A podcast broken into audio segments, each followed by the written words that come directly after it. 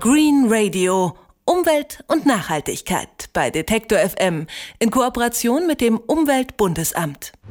Zur Energiewende gehört auch, dass Deutschland neue Stromtrassen braucht. Die geplanten Leitungen sorgen für viel Streit, denn kaum jemand möchte riesige Masten und Kabel in der Nähe seines Hauses haben. Aber vielleicht wird es in Zukunft einfacher, auch große Strommengen unterirdisch zu transportieren. Möglich machen das neuartige Supraleiterkabel. In Essen ist vor kurzem die längste Supraleitung der Welt eingeweiht worden. Über ein Kilometer führt sie unterirdisch durch die Innenstadt. Was die Vorteile dieser Technologie sind, darüber können wir sprechen mit Henrik Kirchhoff. Grüß dich, Henrik. Hallo. Hi, Christoph. Der Physikunterricht, der ist äh, für die meisten schon ein paar Jahre her, auch für mich. Äh, was genau macht nochmal ein Supraleiter aus? Ja, das ist ein Leitermaterial, das den elektrischen Strom praktisch völlig ohne Widerstand leitet. Also die perfekte Stromleitung, könnte man sagen. Dieses Phänomen an sich, dieses Supraleiters, ähm, ist schon vor gut 100 Jahren entdeckt worden. Trotzdem hat es bislang äh, kaum praktische Anwendungsbeispiele dafür gegeben, denn diese Supraleiter haben einen großen Haken. Damit sie das machen, also damit sie ohne Widerstand Strom leiten, müssen sie extrem kalt sein, mindestens minus 200 Grad kalt, bei manchen Materialien auch noch kälter. Und bei diesen niedrigen Temperaturen haben sie dann aber neben dem geringen Widerstand noch einen anderen sehr großen Vorteil. Sie haben nämlich auch eine höhere Stromdichte und sind damit also sehr effizient. Das hat mir Matthias Nohe erklärt, Leiter des Instituts für technische Physik am Karlsruher Institut für Technologie.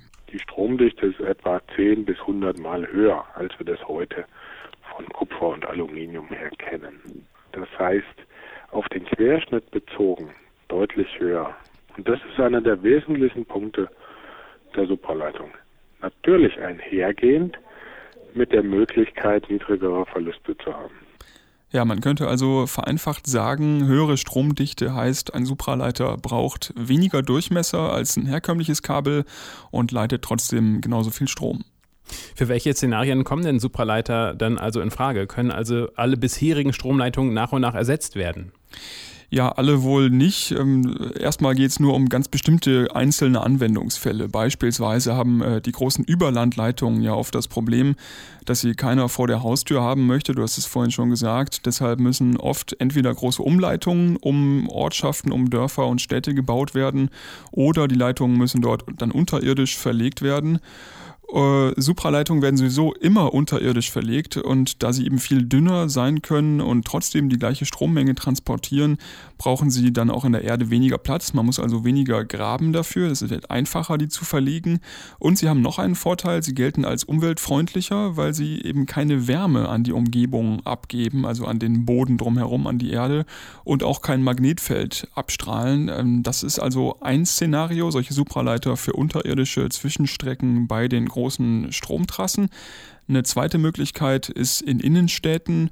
Da können Supraleiter Hochspannungskabel durch Mittelspannung ersetzen. Dadurch wird das ganze System insgesamt schlanker ähm, und unkomplizierter zu bauen. Und in Innenstädten ist es natürlich auch von Vorteil, dass Supraleiter weniger Platz brauchen unter der Erde Angenommen zum Beispiel, man will in einem Stadtteil, in einem Stadtteil steigt der Stromverbrauch, weil da zum Beispiel sich Fabriken ansiedeln, dann müsste man bisher aufwendig ein zweites Kabel durch die Erde verlegen. Man könnte jetzt aber auch das alte Kupferkabel einfach gegen einen Supraleiter austauschen und hat dann auf einen Schlag eben die Kapazität vervielfacht, ohne mehr Platz zu brauchen. Du hast gesagt, der Supraleiter muss ungefähr minus 200 Grad kalt sein. Dass das im Labor funktioniert, das kann man sich sicher vorstellen. Aber wie geht das dann in der Praxis, also in Real Life? Ja, das war eben auch jahrzehntelang einer der Gründe, warum Supraleiter praktisch überhaupt nicht eingesetzt werden konnten. Mittlerweile ist die Technik weiter. Ähm, das klappt tatsächlich. Wie gesagt, die neue Leitung in Essen ist einen Kilometer lang. Das ist noch eine sogenannte Hochtemperatur-Supraleitung, weil die mit minus 200 Grad Celsius vergleichsweise warm ist. Dort wird flüssiger Stickstoff dann zum Kühlen genutzt, ähm, eine auch verhältnismäßig günstige Methode. Und dieses Kabel muss man sich so vorstellen, ganz innen ist ein Rohr, da drin fließt dieser Stickstoff hin und her, das Kabel wird also von innen gekühlt. Darüber dann in äh, mehreren Schichten kommt das supraleitende Material. Äh, hier ist dann ein keramisches Material und außen dann eine Isolierschicht, damit eben keine Wärme von außen ins Kabel eindringt. Man braucht also gegenüber einem herkömmlichen Kupferkabel, abgesehen von dem besonderen keramischen Material, auch noch eine aufwendige Kälteanlage über die gesamte Strecke. Die ist aber anscheinend, wie es aussieht, ähm, was die Wartung und den Betrieb angeht, gar nicht mal so ein großes Problem, hat mir Matthias Nohe gesagt, der das Projekt in Essen wissenschaftlich begleitet hat. Die besteht hier aber aus Pumpen, die nun das Stickstoff im Kreis schicken, damit das Kabel gekühlt wird. Und äh, diese Pumpen müssen ab und zu mal gewartet werden, da das aber normale Pumpen sind und da die redundant eingebaut sind, äh, ist das kein erhöhter Wartungsbedarf gegenüber konventionellen Hochspannungsleitungen zum Beispiel. Ein kilometerlanges Kabel auf minus 200 Grad zu kühlen, das dürfte auch viel Energie brauchen. Lohnt sich der Aufwand denn wirtschaftlich? Ja, die Kühlung ist, ein, ist das eine, auch die Herstellungskosten sind nicht ohne. Bisher rechnet sich das Ganze in den wenigsten Situationen. Aber zu zeigen, dass es sich langfristig doch eines Tages auch mal wirklich im großen Maßstab rechnen kann, zumindest, das ist Ziel dieses Projektes in Essen. Matthias Noe vom KIT sagt, die Wirtschaftlichkeit hängt vor allem vom Preis für das Leitermaterial ab. Und da haben wir rausbekommen, dass wenn der Leiterpreis bei etwa 50 Euro pro Kiloampermeter liegt, dass die Möglichkeit der Wirtschaftlichkeit besteht. Heute beträgt der Leiterpreis 100 Euro pro Kiloampermeter. Das heißt also, eine Halbierung des Leiterpreises gegenüber dem heutigen Stand wurde in dieser Studie angenommen, was nicht aus der Welt erscheint, da wir ja heute noch keine Massenfertigung dieser Supraleiter haben.